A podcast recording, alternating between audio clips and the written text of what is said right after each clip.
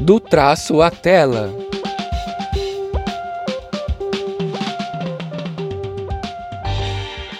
Olá a todos que estão nos ouvindo. Eu sou o Lucas Montanini. E eu sou o João Fiaschi. E esse é o último episódio do podcast Do Traço à Tela. E para a gente fechar essa série com chave de ouro, quem vai bater um papo com a gente é o responsável por dar voz aos personagens, transformando muitas vezes as falas em algo icônico que só de ouvir você já sabe de quem é. É verdade, esse cara já dublou de tudo um pouco. Inclusive deu voz ao personagem Morty da série Rick and Morty. Vamos lá conversar com ele?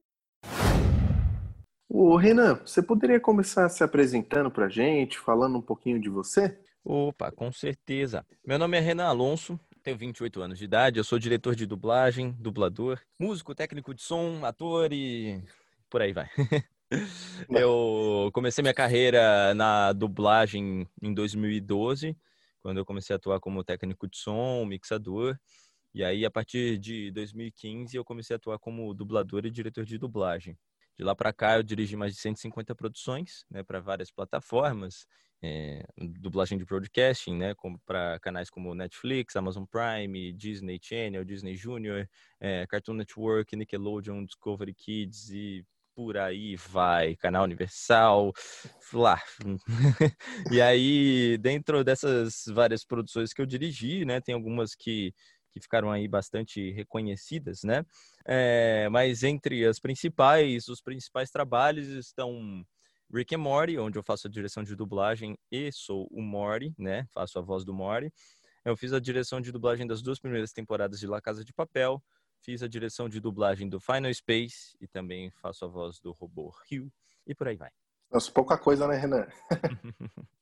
E Renan, você pode contar para a gente aqui se você sempre foi interessado por esse mundo de animações, sempre gostou de desenho, foi uma coisa que você que sempre teve com você ou você se inseriu nisso depois? Como é que foi essa sua relação aí com a animação? Cara, eu sempre gostei, sim. É, é, eu de, desde pequeno tenho um envolvimento bem grande com música, na verdade, e e animação, na verdade, era uma coisa que vinha só assistindo, gostando, como qualquer pessoa, né?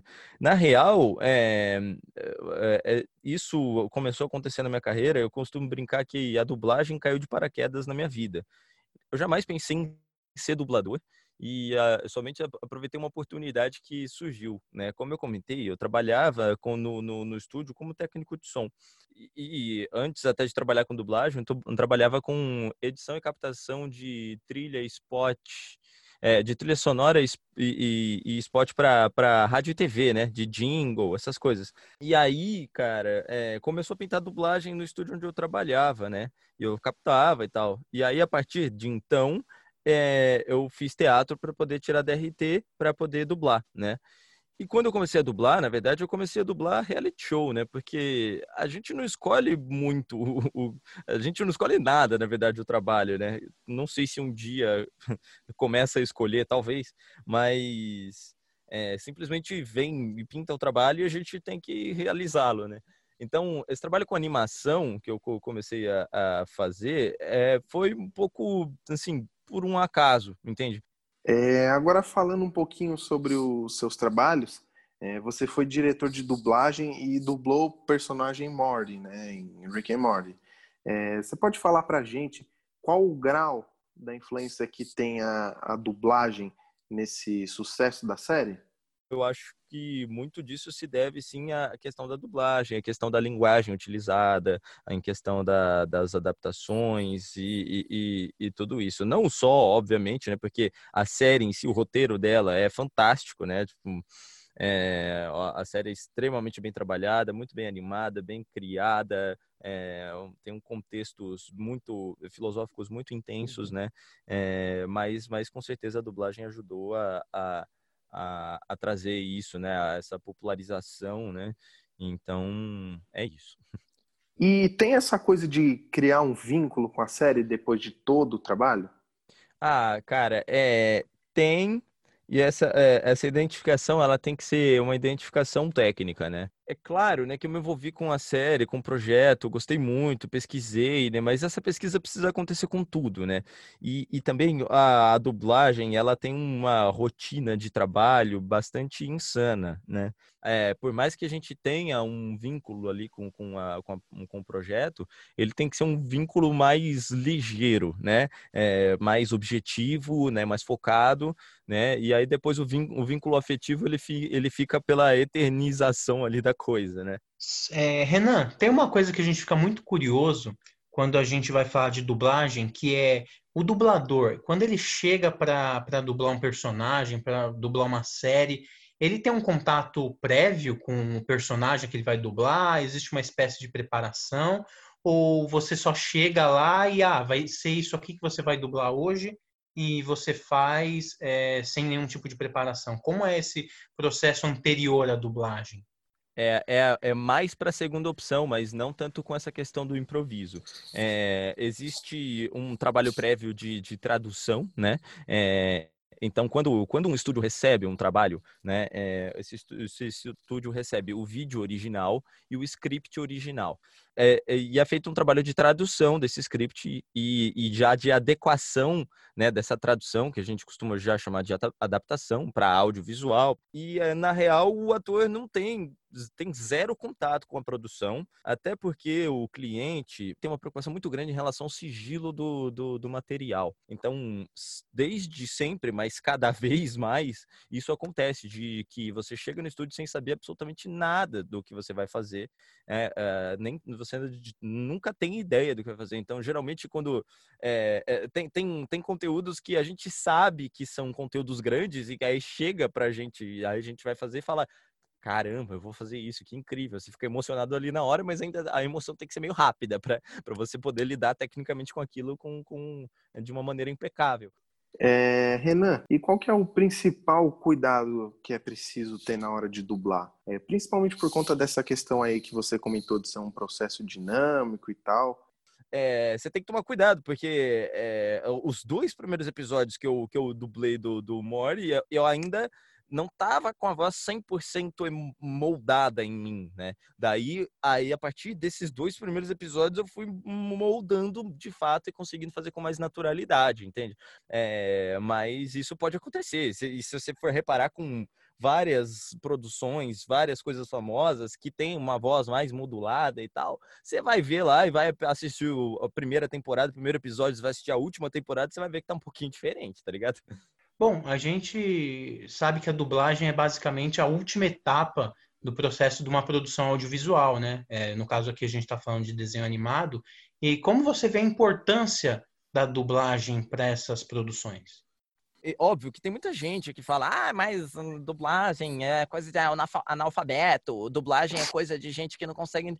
É, é, essas pessoas, é, elas não conseguem enxergar que a dublagem ela é inclusiva, né? Ela tá, ela ajuda pessoas que, que talvez não conseguissem absorver aquele conteúdo a absorver aquele conteúdo, né? Se, é, você não tem problema nenhum em optar por assistir ou pelo áudio original, só assista pelo áudio original. Não precisa é, é, difamar um, um, um, trabalho, todo um processo, toda uma indústria que existe por trás disso, mas, mas é, é uma oportunidade, uma possibilidade. A gente tem toda uma engrenagem funcionando para alguém que não faz a menor ideia de que isso existe tecer um comentário desse. Renan, qual é o seu papel na hora de dar personalidade ao personagem? É um, eu costumo dizer que é um trabalho de cocriação, né? A interpretação da dublagem é uma interpretação subordinada. Isso também eu, eu costumo dizer, é porque já existe o original, o original já está pronto, já está é, já está montado, já está interpretado, já está filmado, já está tudo. Né? O tempo já existe, o ritmo da fala já existe, e a gente tem que adaptar a nossa, a, a nossa interpretação para aquilo que já existe. A gente tem que tentar aproximar o máximo possível a nossa voz à voz que existe do original. Mas não adianta imitar a voz, porque também você tem que ter a sua unidade, sabe? Então é uma mistura de tudo entre você ter a sua unidade, personalidade e idiosincrasia e, e você conseguir, a partir da, da sua persona, trazer aquilo, quase que encarnar aquilo para algo que já existe ter a possibilidade, ter a chance de colocar isso para adaptação, né? É, é, tanto, da, tanto do que eu conheço como cultura e tanto também do que as pessoas podem se identificar, né? Óbvio que eu não vou ser egoísta, é, egocêntrico e narcisista de colocar só o que eu conheço e sim de buscar também o que o público-alvo né, dessa série vai gostar de ouvir ali, entende? E com relação a, a sotaque, esse tipo de coisa, principalmente dublando no Brasil, onde a gente tem uma enorme variedade linguística, né? Cada lugar se fala de um jeito, às vezes algumas palavras é, que se fala no Nordeste, se fala de um jeito diferente no Sul e de um jeito diferente em São Paulo. Então, é, isso dá algum problema na hora de dublar? Como é que resolve essa situação? É, é, a gente tenta neutralizar o máximo possível para que isso não para que isso não seja um problema manja? É, é, real cada ator vai ter sua realidade mas a, a, a, produção precisa ter uma unidade né? O projeto precisa ter uma unidade. E aí a gente tenta carregar um pouco mais o sotaque quando é conveniente. Como foi o caso, por exemplo, do episódio da quarta temporada, o, no, no episódio do tanque de ácido, onde tinham três alienígenas que eram uma espécie de traf, traf, alienígenas traficantes, assim, e, e, eles nitidamente no original tinha alguma coisinha ali de, de mafiosos italianos, apesar de alienígenas. É, no principal, eu coloquei um sotaque meio. É, um, uma coisa meio da moca, sabe? É, aquela coisa de, de sotaque, entende? Sabe? É, é, é um pouco mais moca, mais tradicionalista, quase político, né? E, e isso percasou, sabe? Porque, pô, eram alienígenas traficantes italianos, então eles tinham que ter uma coisa que lembrasse a Itália. É, Renan, para você que fez tanto filme live action quanto animação, né? É, qual, qual a principal diferença entre esses estilos? O live action ele é um pouco mais é, fechado em relação a essa, essa questão da adaptação. É, a chance de eu descaracterizar a obra né, e, e, e, e, dar uma distorcida nela, se eu for colocar uma adaptação de uma, uma coisa de cultura pop e tal, é muito maior. Eu tenho que tomar muito mais cuidado em relação a isso.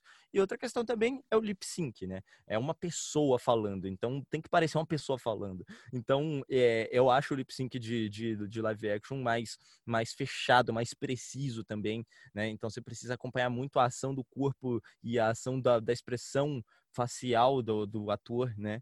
Ô Renan, para finalizar aqui, a gente gosta sempre de dar um espaço para os nossos convidados fazerem uma propaganda, é, divulgar trabalhos, pode ser trabalho que ainda vai ser lançado ou alguma coisa que já foi lançada, mas que você acha que o pessoal tem que ver. Se, se, se você quiser divulgar suas redes sociais também, é, fica à vontade. Me sigam nas redes sociais. É, é, como é que é o nome do negócio? Arroba. Super entendedor de redes sociais. Arroba Renan. Meu nome é Renan Alonso. Diminui ele, Renan. Arroba Renan no Instagram. Eu falo bastante sobre dublagem, sobre, é, sobre é, questões com, com atuação de voz, sobre games, sobre, sobre um monte de coisa. Então, quem, quem tiver afim de, de me seguir lá, me segue, por favor. Vira e me abro para perguntas. Eu também dou curso de dublagem dublagem, né? Então, então acho que é, se alguém tiver alguma questão lá e quiser falar, se alguém quiser falar mal para mim, vai, chega, xinga mesmo, de, é, não, não tem problema nenhum. Eu prefiro que, que fale para mim que achou que meu trabalho ficou uma porcaria do que fique falando assim na internet. Porque daí eu posso chegar e falar, pô, cara, que pena que você não gostou. Tipo, por que, que você não gostou? Deixa eu entender por que, que você não gostou, porque daí talvez no próximo eu possa fazer melhor, entende? Brigadão, viu, Renan, por ter é ajudado nóis, a gente aí. Tamo junto. Obrigado. Por ter contado sua por... experiência aí. É nóis, gente. Obrigado a vocês. Tudo de bom aí. Tamo junto. Opa, pra você também. Tudo de bom pra você também. Valeu. Boa sorte aí na, na sua caminhada. Obrigado para vocês também. Tchau, tchau. Valeu. Galera, infelizmente vai chegando ao fim o último episódio do podcast do Traço à Tela. Mas continue no nosso site para conferir todas as nossas outras produções. Valeu. Valeu.